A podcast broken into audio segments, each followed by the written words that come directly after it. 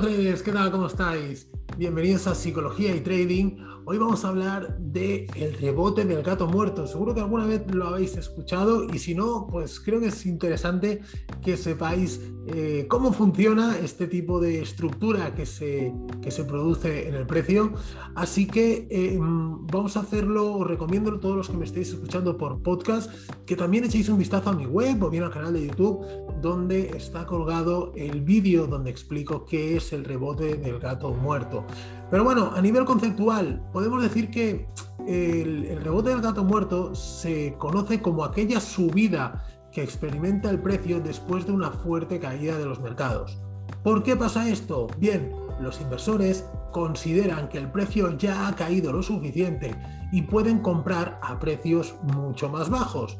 Entonces, ¿qué pasa? Pues que en, esa, en, esa oferta, en esa demanda que hay por parte de los inversores provoca que el precio suba de una forma muy rápida, muy fuerte y se cree que el precio ya inicia la recuperación tras la caída. Llegado a determinado punto, no hay más demanda, sigue presionando la oferta a la baja y el precio vuelve a caer todavía más de, donde había llegado la primera vez.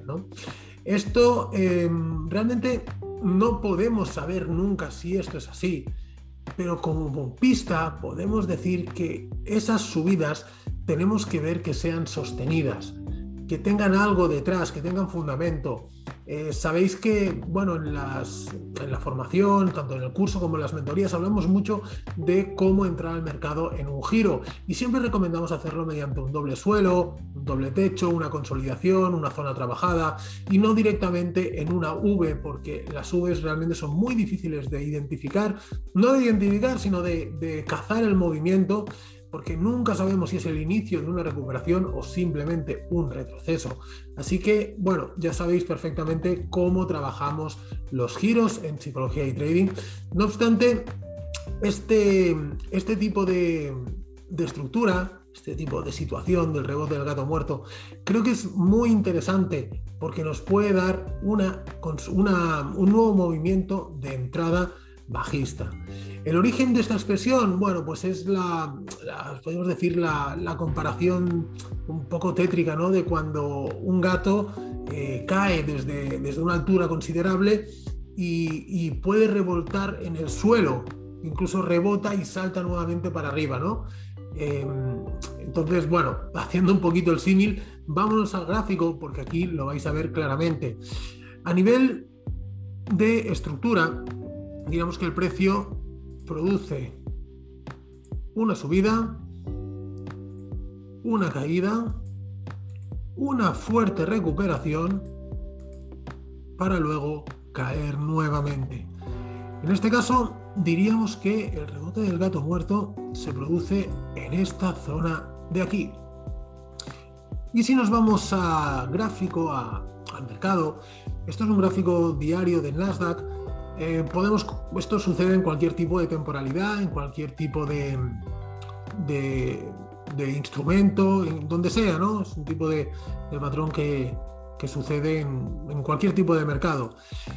Y es que aquí vemos, por ejemplo, la subida del precio, que podemos incluso decir que viene desde aquí abajo, una, una fuerte subida. Vamos a quitar esto. Aquí la tenemos, una fuerte subida. Luego tenemos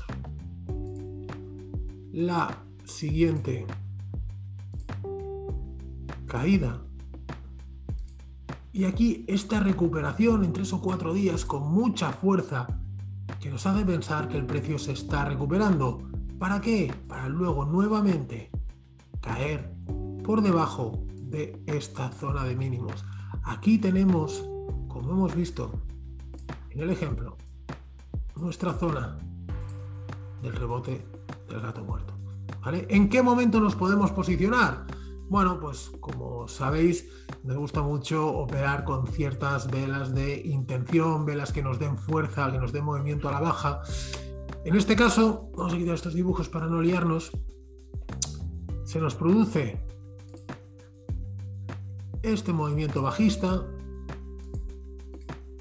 esta recuperación.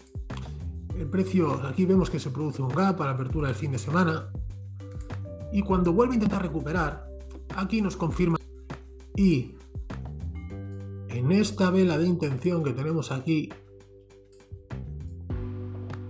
es donde podemos tomar el corto. Vamos a marcarlo de otra manera que se nos vea mejor.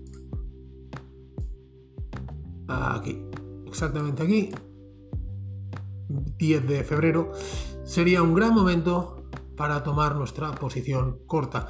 ¿Dónde lo cerraríamos? Bueno, pues eso ya depende de cada uno. Sabéis que a mí me gusta mucho operar con volumen. Vemos este volumen tan grande por aquí, esta vela que nos muestra cierto rechazo. Pues en cualquier momento, cuando el precio se está girando, no hace falta esperar a que la vela llegue hasta aquí arriba. Pues a lo mejor por aquí cuando vemos que ya se está volteando el precio. Y esto nos da un ratio pues más que considerable. Así más o menos a ojo hablaríamos de un 2 más de un 2 a 1 entre un 2 a 1 y un 3 a 1 dependiendo del momento en el que cerramos la, la operación. Recordar súper importante vale súper importante para las salidas no es el objetivo de este vídeo pero aprovecho para decirlo. Volumen vale muy importante los picos de volumen que tenemos que nos frenan el precio. Ha pasado aquí, nos ha pasado aquí, con este pico de volumen aquí. ¿Vale? Y es algo que insistimos muchísimo en la formación. Sabéis que me gusta mucho hablar de volumen porque el volumen es realmente quien nos está, eh, quien nos está advirtiendo de la acción profesional. Así que, bueno, esto es un claro ejemplo. Y ahora aprovecho para mostraros también DAX. Vemos la pantalla de DAX en gráfico diario también y vemos cómo el precio ha hecho esa caída tan potente de la que hablábamos. Hasta aquí abajo. Una fuerte recuperación y ahora vemos que ha llegado hasta 50 de Fibonacci esa recuperación estamos aquí, que es ese punto eh, totalmente clave. ¿no? Ahora es el momento en el que el precio o bien, o bien nos hace mínimos crecientes y se dirige nuevamente arriba con esta recuperación. Nunca lo sabremos, efectivamente, nunca lo sabremos, siempre hablamos de probabilidades. Quien tome aquí una posición corta buscando el movimiento para abajo pues será correcto, ¿vale? Sería correcto a nivel técnico.